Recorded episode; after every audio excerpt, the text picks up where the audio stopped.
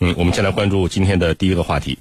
利比亚国民军二十三号称呢，击落了一架利比亚民族团结政府的一架战斗机。根据国民军二十三号发布的声明说呢，当天利比亚民族团结政府军队的一个战斗机编队试图对位于利比亚南部的朱夫拉地区的一处国民军的控制之下的空军基地进行袭击，国民军的防空导弹将其中的一架战斗机击落了。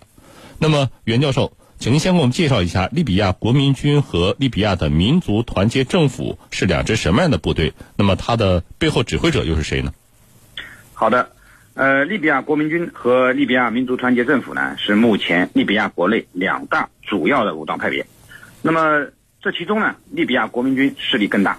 呃，他的领导者呢是利比亚卡扎菲时代的一个将领，叫哈夫塔尔。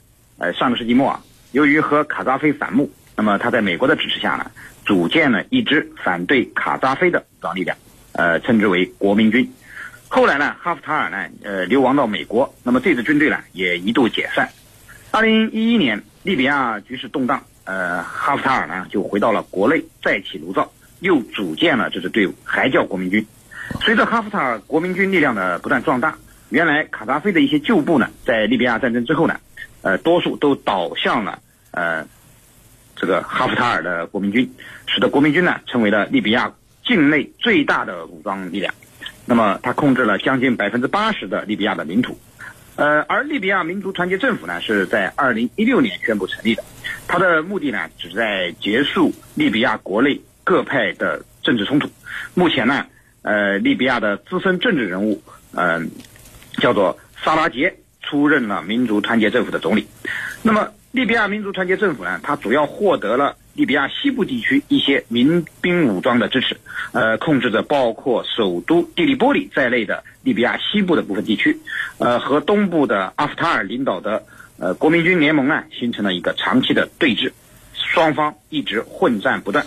那么当前呢，随着国民军对蒂利波里的进攻，民族团结政府啊，出于安全的考虑，已经搬到了邻国突尼斯办公，呃，那么目前呢？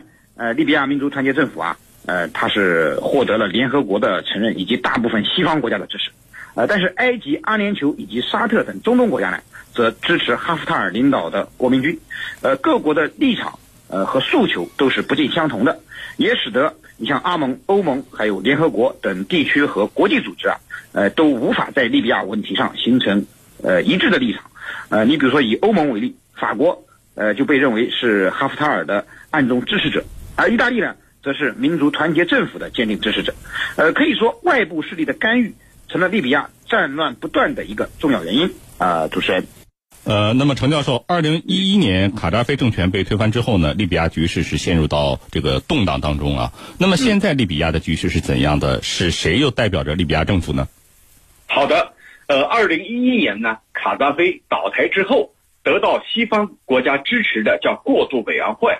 这个过渡委员会呢，就摇身一变成为利比亚的所谓的民族团结政府。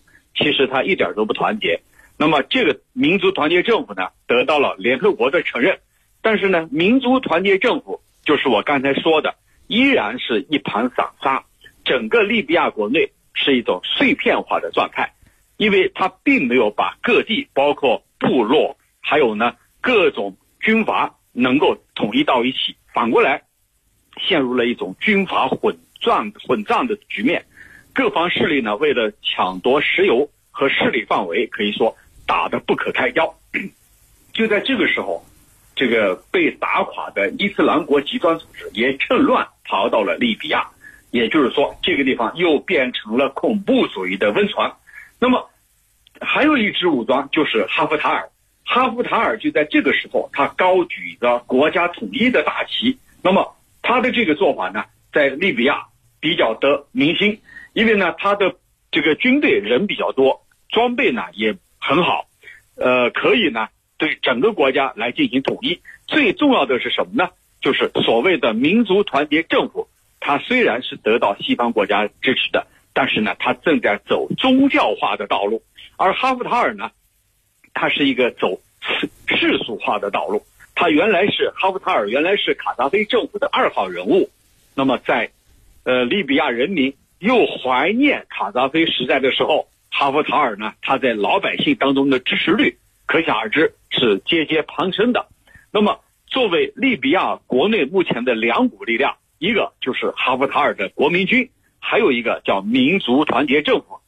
那么，民族团结政府实际上控制的地盘是很少的，而哈夫塔尔的国民军，他的战斗力、武器装备还有其他方面，他都是优于国民政府的。虽然这个民族团结政府啊，它代表着利比亚，但是呢，哈夫塔尔领导的国民军战斗力更强，更得到老百姓的支持。那么，他正在为新的统一啊打下一个基础。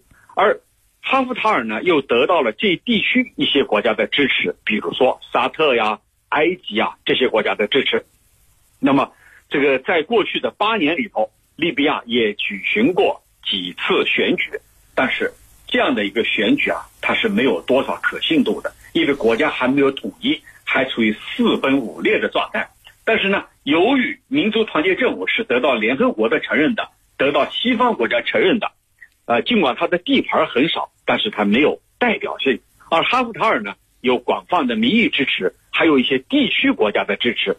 所以目前啊，我们看到的局面就是，呃，哈夫塔尔领导的国民军和。得到西方以及联合国承认的民族团结政府，那么双方处于一个对峙的阶段。而民族团结政府呢，目前仅仅控制在首都迪利波里比较小的一块地盘。如果说哈夫塔尔不顾国际社会的警告，一举拿下这个迪利波里的话，那么也许整个国家呀，处于会进入另外一种状态。主持人。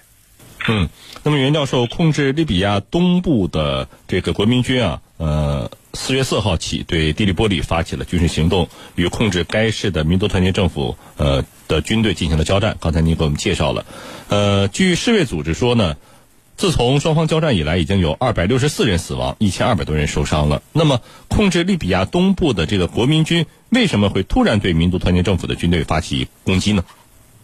好的。呃，哈夫塔尔领导的国民军呢，从四月四号开始就开始了发动呃对首都蒂利波里的进攻。呃，从作战目的上看呢，嗯，他应该是要占领蒂利波里，推翻民族团结政府的统治，呃，来获得他对利比亚的绝对控制权。呃，之所以突然发起进攻啊，呃，在我看来，呃，是哈夫塔尔认为目前的时机比较成熟。呃，主要有以下几个方面的呃因素，对哈夫塔尔的国民军来说呢是比较有利的。首先呢，就是哈夫塔尔的国民军啊，已经控制了利比亚的大部分地区，实力上呃也拥有绝对的优势，具备了统一全国的实力。呃，那么他领导的这个国民军和国民大会联盟啊，在东部的城市图普鲁呃建立了一个呃政府。那么，但是这个政府呢，并没有得到国际社会的呃广泛认同。那么，占领首都蒂利波里呢，来推翻民族团结政府啊，对于获得国民大会这个国民代表大会这个政府啊。呃，它的合法性啊，有着重要的政治意义，所以这一仗是迟早要打的。目前呢，呃，在哈夫塔尔看来，呃，那么他们是具备了这样的实力，所以呢，就制定了发动进攻的计划。其次呢，就是哈夫塔尔领导的国民军，它的内部呃，总体来讲还是比较团结的，而民族团结政府呢，由于是多个民兵武装组成，呃，所以它的内部并不团结，团结性并不好，呃，甚至有些民兵武装在哈夫塔尔。呃，进攻的过程中呢，呃，就投降了呃哈夫塔尔的部队，那么加入到了呃反对民族政府的武装派别当中。那么第三个呢，就是呃哈夫塔尔呃他获得了包括美国在内的一些外部势力的支持，呃，因此呢也获得了呃。拿下地利玻璃的底气，呃，美国总统特朗普呢就明确表示他支持打击恐怖主义和确保利比亚石油安全的哈夫塔尔，而沙特、埃及、阿联酋等中东国家呢，啊，也是他的坚定支持者，为哈夫塔尔提供了进攻地利玻璃所需要的武器、弹药和各种物资。呃，法国刚才我们也说到了，他也在暗中支持哈夫塔尔。那么这些外部势力的输血打气啊，让哈夫塔尔坚定了进攻地理波里、推翻。民族团结政府的决心啊，主持人。